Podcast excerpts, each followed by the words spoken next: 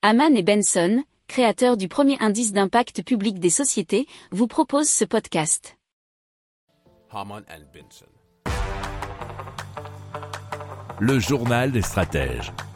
Allez, on part euh, bien en France et en région parisienne où un bus autonome a eh bien fait autonome et électrique hein, a fait son entrée et c'est une première en France. Alors le bus circule sur la ligne 393 dans le Val-de-Marne, nous dit 24matin.fr, et propose un trajet gratuit du lundi au vendredi de 10h à 15h avec 17 places disponibles et se déplaçant exclusivement sur des voies réservées au bus.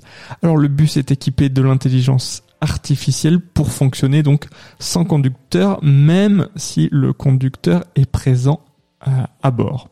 Le bus mesure 12 mètres de long et est équipé de 5 capteurs dont 2 lidars, 2 radars et une caméra.